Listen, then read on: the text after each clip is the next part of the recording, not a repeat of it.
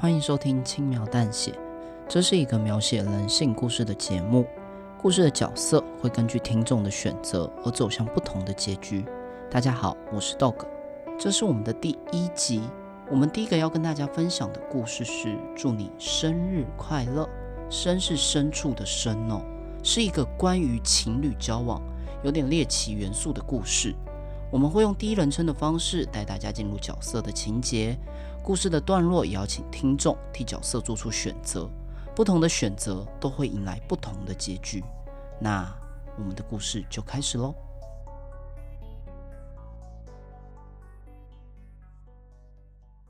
明天就是女友的生日，我们是同班同学，毕业后才开始交往。她有着全世界最甜美的笑容，是我很珍惜的女孩。我希望能让她一直保有那么甜美的笑容。每年我都会特别用心去准备她的生日礼物，但我总是会搞砸。第一年的生日，我想送给她一个很棒的礼物。当时我刚出社会，身上没什么钱，于是我亲手做了蛋糕给她。没想到蛋糕不合她的口味，没吃几口就全部吐了出来。当时的我真的好尴尬。想想会有这样的结果也是很正常。那时我刚跟他交往嘛，还没摸清楚他的口味。我知道我失败了。第二年的生日，我送他一个很特别的钥匙圈。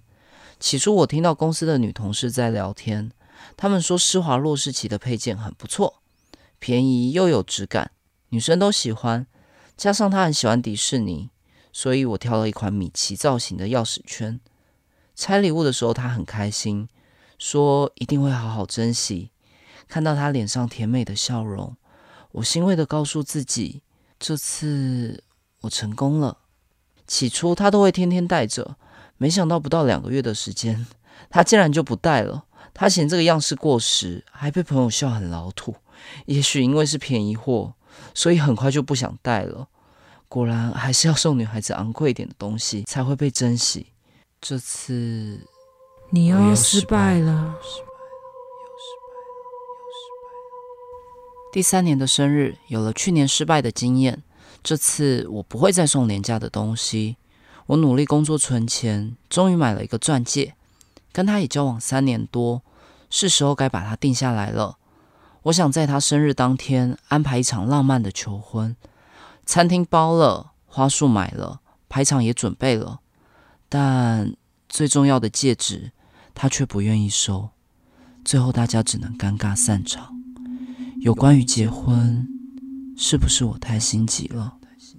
果然，我还是失败了。失败了，失败了，失败了，失败了。第四年是个让我难熬的一年。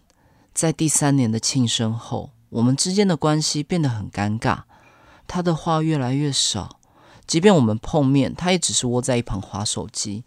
为了缓解尴尬的气氛，我领养了一条小狗给他。有了小狗的陪伴后，他似乎有变得比较开朗。他对小狗的照顾无微不至，但对我却依旧冷漠。那个尴尬的气氛将我们包围，把我逼到快要喘不过气。我真的不知道自己做错什么。难道我比一条狗还不如？还是因为我去年跟她求婚，她是个特别的女孩，我爱她。难道想跟心爱的人结婚真的错了吗？或许是我太心急了。但如果她真的觉得有压力，其实可以直接跟我说，犯不着这样躲着我吧。我爱她，我会包容她的一切。我想再看到她甜美的笑容，即便每一年的生日礼物她都不满意。但我还是希望精心准备的礼物能带给他快乐。连续几次的失败已经让我完全失去信心，我真的不想再搞砸了。小狗扒着我的脚，摇摇尾巴，好像在替我打气似的。看着这只毛小孩，突然让我有了灵感。这次，我想把自己对他的心意全部展露出来。我送他跟小狗一样的狗娃娃，并附上我亲手写的卡片。卡片写着：希望他能把这份礼物当成是我象征着我会永远陪着他，珍惜他。没想到他看完后反而大哭起来。原本以为他会喜欢这份礼物，为什么要？我果然又弄错了。看来我彻底搞砸了。跟他交往的第五年，他已经完全不跟我说话。我知道他把大部分的心思都放在那个人身上。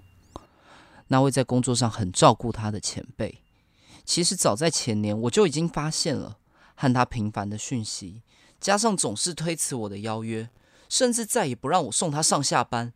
我告诉自己要相信他，但我想那只是我在逃避吧。我心里依旧盼望着奇迹。如今我跟他四目相交，只能看到空洞的眼神。我知道奇迹不会发生，我要失去他了。我决定在今年做个了断。